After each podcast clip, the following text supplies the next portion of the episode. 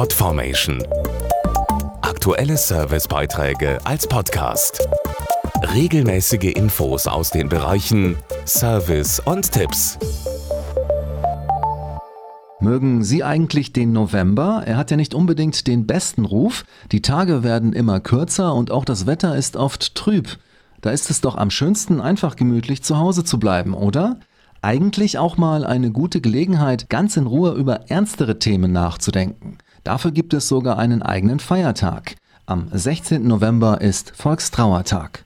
Der Volkstrauertag findet immer zwei Wochen vor dem ersten Advent statt. Er soll an all die Menschen erinnern, die unter den Folgen von Krieg und Terror leiden müssen.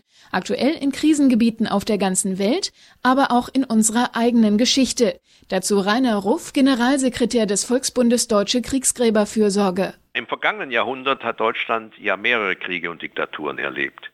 Viele ältere Menschen können sich daran noch gut erinnern. Die Jüngeren kennen vielleicht nur die Erzählungen der Großeltern. In diesem Jahr steht beim Gedenken am Volkstrauertag vor allem der Beginn des Ersten Weltkriegs vor 100 Jahren im Mittelpunkt aber auch der Ausbruch des Zweiten Weltkriegs vor 75 Jahren und der Fall der Berliner Mauer vor 25 Jahren geben dem Tag diesmal eine besondere Bedeutung. Doch nicht nur das Erinnern ist am Volkstrauertag wichtig, es geht vor allem auch um die Zukunft. Wenn wir an die Schrecken vergangener Kriege erinnern, heißt das immer auch, so etwas darf nie wieder passieren. Und deshalb sorgen wir dafür, dass sich auch junge Menschen mit diesem Thema beschäftigen. Soldatenfriedhöfe werden immer mehr auch zu Lernorten der Geschichte. Dort veranstalten wir sogenannte Workcamps für Jugendliche aus ganz Europa. Sie pflegen gemeinsam die Gräber, lernen sich dabei kennen und begreifen, dass ein friedliches Miteinander für unsere Zukunft ganz wichtig ist.